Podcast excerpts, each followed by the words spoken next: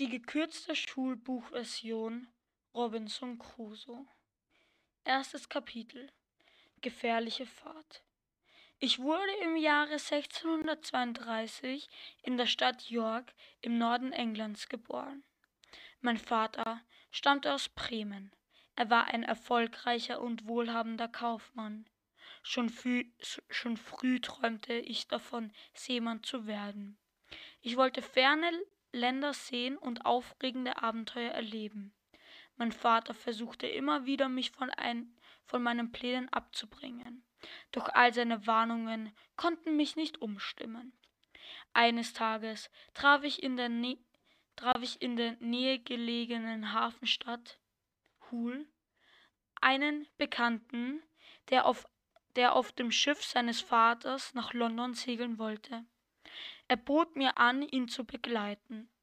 Ich ließ mich schnell überreden, ohne die Erlaubnis meiner Eltern einzuholen oder sie auch nur zu benachrichtigen. Ging ich an Bord. Ich glaube nie hat das Missgeschick eines jungen Abenteurers früher begonnen und zugleich länger gedauert als das meinige.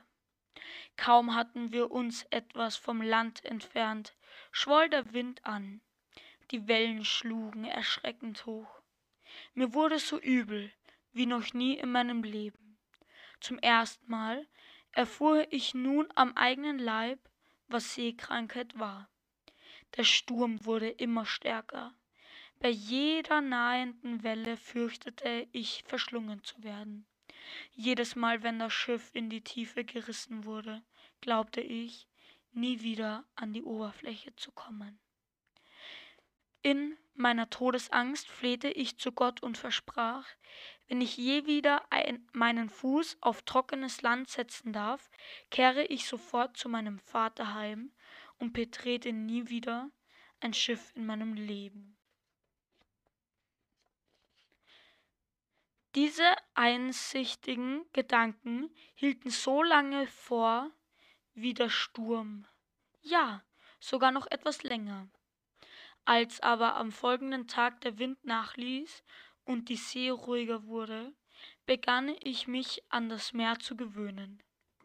Bei Einbruch der Dämmerung leg legte der Wind sich ganz. Es folgte ein herrlicher Abend. Am nächsten Tag hatten wir kaum noch Wind und, sch und schönsten Sonnenschein. Ich hatte die Nacht gut geschlafen und war nicht länger seekrank. Staunend schaute ich auf das Meer, das noch vor kurzem so wild und angsteinflößend gewesen war. Jetzt lag es ruhig und friedlich da. Mein Freund, der mich zu dieser Reise verführt hatte, klopfte mir auf die Schulter und fragte Nun, wie geht's dir? Ich wette, du hast bei der Mütze voll Wind tüchtig Angst gehabt, nicht wahr? Eine Mütze voll Wind, nennst du das? rief ich. Das war doch ein fürchterlicher Sturm. Ein Sturm, du Narr, erwiderte er. Das soll ein Sturm gewesen sein, das war doch gar nichts. Gib uns nur ein gutes Schiff und offene See, dann machen wir uns nicht aus so einer kleinen Bö. Du bist eben nur ein Süßwassermatrose. Komm, wir bauen uns einen Punsch und vergessen die ganze Geschichte. Sieh nur, was für ein herrliches Wetter wir haben. Schon bald waren meine Angst und alle guten Vorsätze vergessen. Doch am Morgen des achten Tages wurde der Wind erneut heftiger. Wir waren an einer geschützten Stelle nahe der Küste vor Anker gegangen und hatten alle Hände voll zu tun, um die Segel einzuholen. Die, die Mars die Marschstängen zu streichen und alles fest und dicht zu machen. Gegen Mittag gingen die See sehr hoch, große Wellen schlugen über Bord. Mehrmals fürchteten wir uns, unser Anker könnte brechen. Schließlich befahl unser Kapitän, den Notanker auszuwerfen, so dass wir an zwei Ankern lagen. Unterdessen raste der Sturm mit furchtbarer Gewalt weiter. Ich sah zum ersten Mal Bestürzung und Schrecken auf den Gesichtern der Matrosen. Der Kapitän, der mit größter Umsicht alle Maßnahmen zur Rettung des Schiffes getroffen hatte, sagte mehrmals leise Gott sei und gnädig, es ist uns geschehen. Mich packte entsetzliche Angst. Gegen Abend fragte der, See, der Steuermann und der Bootsmann den Kapitän um Erlaubnis, den Fockmast zu kappen. Der Kapitän wollte darauf nicht eingehen, doch der Bootsmann versicherte, das Schiff sinkt, wenn der Mast stehen bleibt. Erst dann erlaubte er es.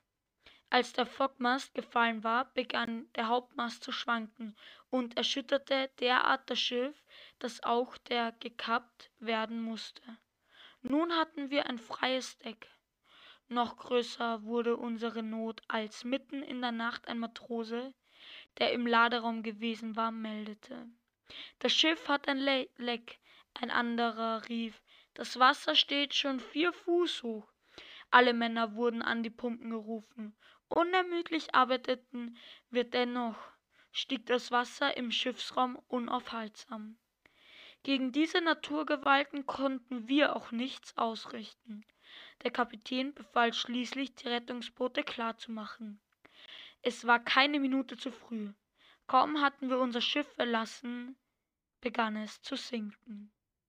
Wir ruderten mit aller Kraft, um unser Boot näher an den Strand zu bringen.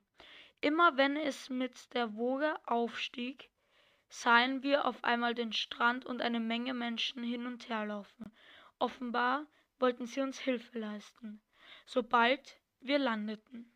Und wirklich gelang es uns, wie durch ein Wunder den Strand zu erreichen. Die Bewohner des nahegelegenen Städtchens nehmen uns freundlich auf und bewirteten uns großzügig. Als wir uns von dem Strapazen erholt hatten, ermöglichten sie uns die Weiterreise nach London. Das war das erste Kapitel.